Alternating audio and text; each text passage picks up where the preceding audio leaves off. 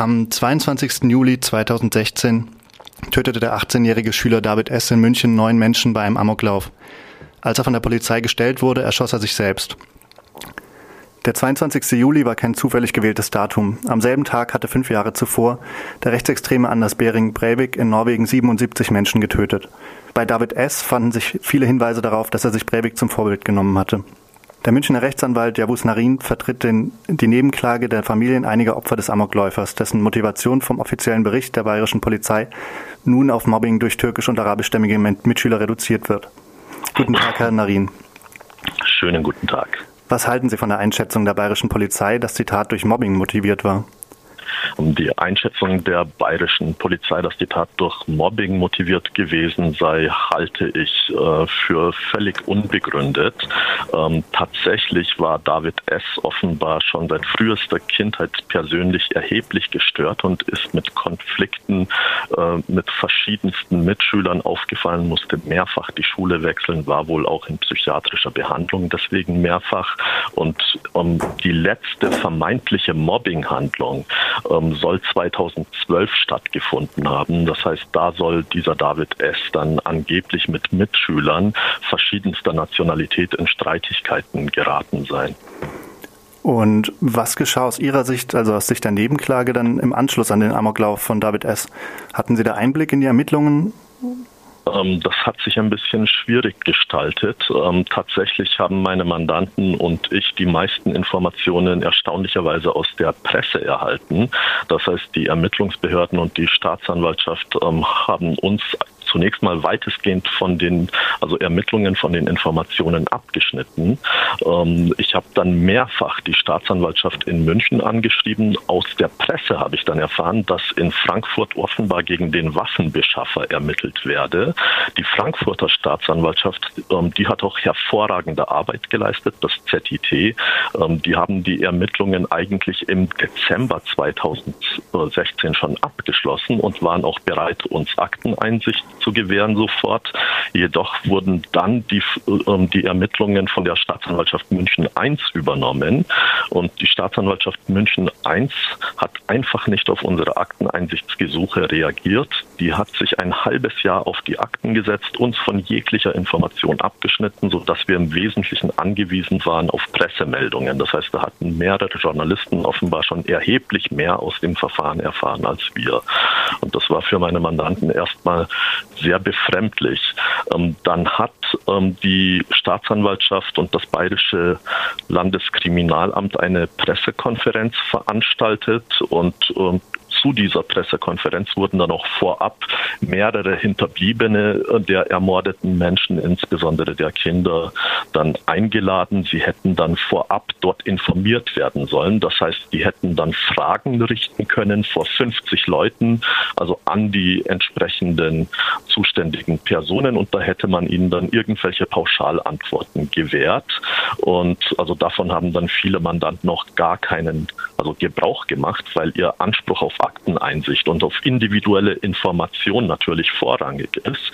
Aber die Staatsanwaltschaft war dazu offenbar nicht zu bewegen. Erst als dann Medien berichtet haben über dieses Verhalten der Staatsanwaltschaft, war die Staatsanwaltschaft sofort gehalten und hat mir dann unter anderem also circa ein bis zwei Tage später ein Fax geschrieben, dass die Ermittlungen bei der Staatsanwaltschaft jetzt demnächst abgeschlossen würden und demnächst Akteneinsicht gewährt würde. Und das geschah dann jetzt vor wenigen Wochen, also vor circa zwei Wochen. Und was zeigt sich in den Akten, die da jetzt, die Ihnen jetzt zur Verfügung stehen? Also in den Akten zeigt sich zunächst einmal, dass an diesem vermeintlichen Mobbing-Motiv ähm, also wenig dran ist. Ähm, also dass dieser Mörder offenbar tatsächlich mit mehreren Menschen immer in Konflikt geraten ist, aber insbesondere sein Weltbild geprägt ist von Rassismus, von Rechtsextremismus, von Islamfeindlichkeit. Also dass er etwa eine Art Manifest formuliert hat, das er auch so bezeichnete, wo er von Ausländern außerirdischen Untermenschen mit meist türkisch-balkanischen Wurzeln spricht. Und er spricht von diesen Menschen als Kakerlaken, er spricht von Untermenschen und Menschen, die er exekutieren werde. Und ähm, es geht aus den Akten außerdem hervor, ähm, dass der Mörder offenbar ein großer Hitler-Fan war. Die Staatsanwaltschaft verharmlost sein Verhalten etwa insoweit, als sie dann in den also in den also Ermittlungsunterlagen im entsprechenden Sachstandsbericht formuliert, ähm, der Täter, ähm, also der habe eine Handbewegung gemacht, die einem Hitlergruß nicht unähnlich sei und dabei sie Keil gerufen. Also einem Hitlergruß nicht unähnlich. Er wird wohl kaum gewunken haben und ähm, also darüber hinaus ähm, also hat wohl dieser Mörder auch ähm, also in also seiner verqueren Welt ein Feindbild aufgebaut, war ein großer Fan der AfD und hat unter anderem formuliert, die AfD werde dann die Türken fertig machen. Er hat einer arischen Rassentheorie angehangen, hatte da entsprechende Höherwertigkeitsvorstellungen, aber mit den ermordeten Menschen hatte er nicht die geringste Beziehung. Er hat diese Menschen ausschließlich nach dem äußeren Erscheinungsbild als vermeintlich balkanstämmige also Albaner, Jugoslawen, Griechen, Türken ausgewählt. Und ähm, wir wissen aus den Ermittlungsunterlagen zwischenzeitlich auch, dass auch sein Waffenbeschaffer offenbar nationalsozialistischem Gedankengut also anhängen. Er schimpft unter anderem regelmäßig über Juden, ist ein schwerer Antisemit, ganz ähnlich wie auch David S. Das heißt, also er wird kaum argumentieren, dass er auch von Juden gemobbt worden sei. Ähm, und dann wird gesprochen von Niggeraffen, von Kanaken. Und also derartige Ausdrücke werden zwischen den Personen also ausgetauscht. Und ähm, die Nachrichten werden dann regelmäßig also beendet mit Heil Hitler als Gruß. Oder auch Sieg Heil. Oder Hitler lebt. Und derartige Sprüche. Und das sind alles Dinge, die die Staatsanwaltschaft in München völlig außer Betracht gelassen hat, um diesem Verfahren jeglichen politischen Hintergrund auszutreiben. Und was passiert jetzt im Fall mit dem ähm, Waffenbeschaffer bzw. dem Lieferanten? Ähm, kann ihm das dann noch angelastet werden? Ähm, der Waffenbeschaffer, der Lieferant hat ja ähm, diesem David S. Ähm, über ein Darknet-Forum entsprechende, also Waffen und erhebliche Mengen von Munition bei mehreren persönlichen Treffen zur Verfügung gestellt. Aus seiner Kommunikation geht auch hervor, ähm, also dass man wohl auch über Türken geschimpft hätte, über Scheißkanaken und ähnliches heißt es da unter anderem. Ähm, also der Waffenbeschaffer, ähm, also scheint auch dem nationalsozialistischen Gedankengut anzuhängen und ähm, ist jetzt wegen mehrerer Waffendelikte angeklagt. Im Hinblick auf diese Morde wird ihm fahrlässige Tötung zur Last gelegt. Ähm, das wird damit begründet, dass beim Amoklauf in Winnenden ähm, ja der Vater des Amokläufers also seine Waffen nicht ordentlich weggesperrt habe und das bereits den ähm, also Tatbestand der fahrlässigen Tötung begründe und das müsse erst erst recht gelten, wenn jemand einer solchen Person dann diese Waffen nebst Munition bei mehreren persönlichen Treffen liefere.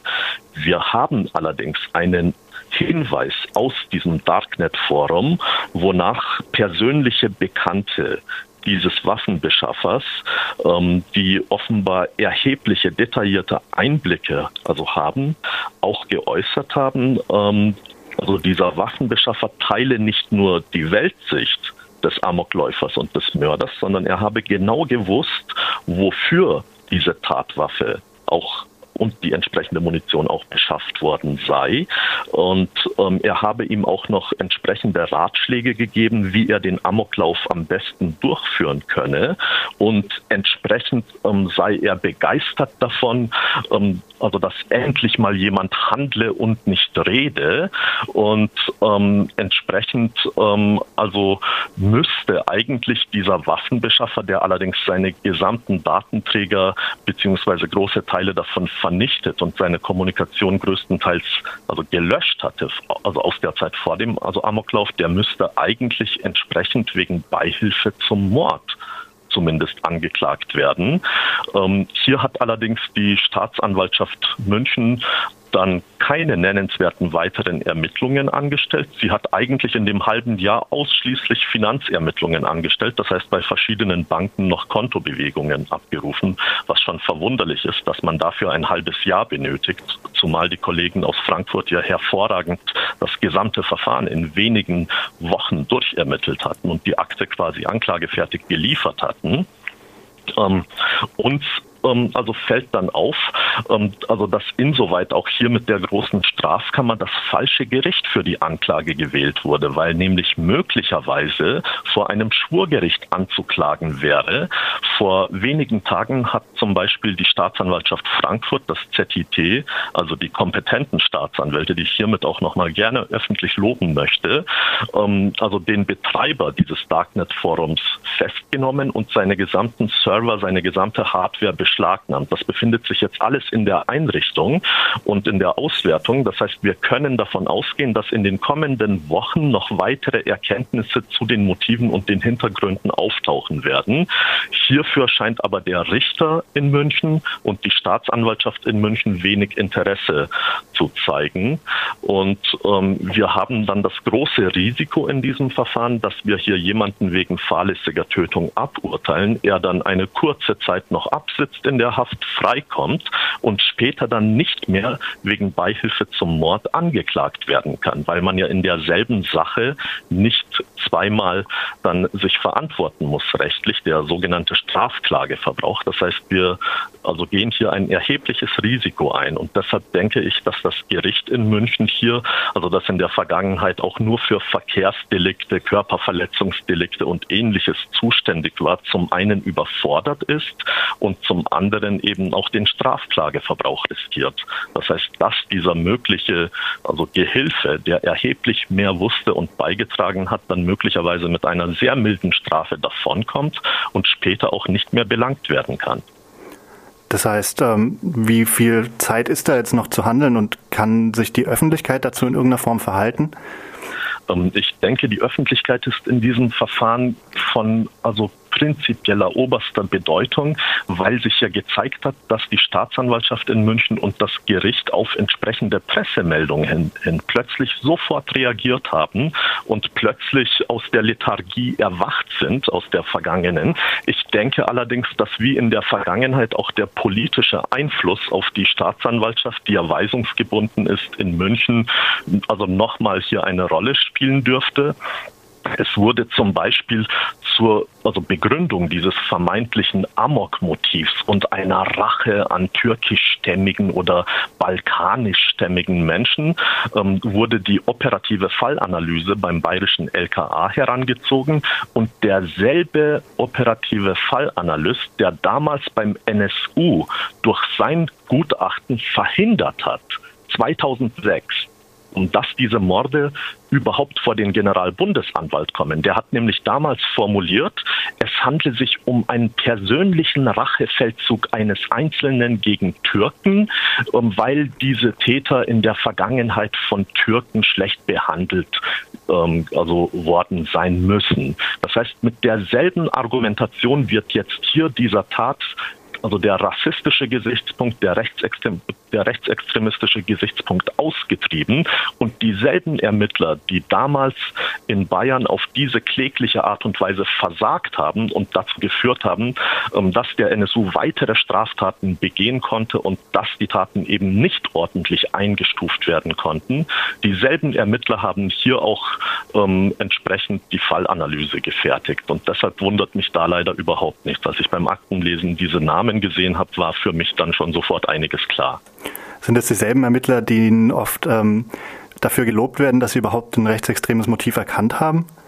Ähm, das sind leider dieselben Motive. Die haben zwar damals in der Vergangenheit gemeint, ähm, ja, die Täter, die stammen zwar aus der rechtsextremen Szene, die Handlungen der Neonazis seien allerdings diesen Tätern zu zu lasch und deswegen würden diese Täter jetzt nach dem Motto Taten statt Worte handeln. Das heißt, das haben diese Ermittler, es handelt sich um Alexander Horn insbesondere, ähm, also insoweit wurde ja ganz richtig beurteilt, dass man die Analyse ordnungsgemäß durchgeführt hat. Nur bei der Bewertung dieser Analyse haben dann offenbar politische Gesichtspunkte wohl eine wesentliche Rolle gespielt und da wollte man wohl die bayerische Kriminalstatistik ein bisschen schönen und hat dann gemeint, aber Neonazis ermorden Türken nicht, weil sie Neonazis sind, sondern weil Türken ihnen irgendetwas Schlimmes angetan haben müssen, wird einfach in den Raum gestellt, wird einfach unterstellt.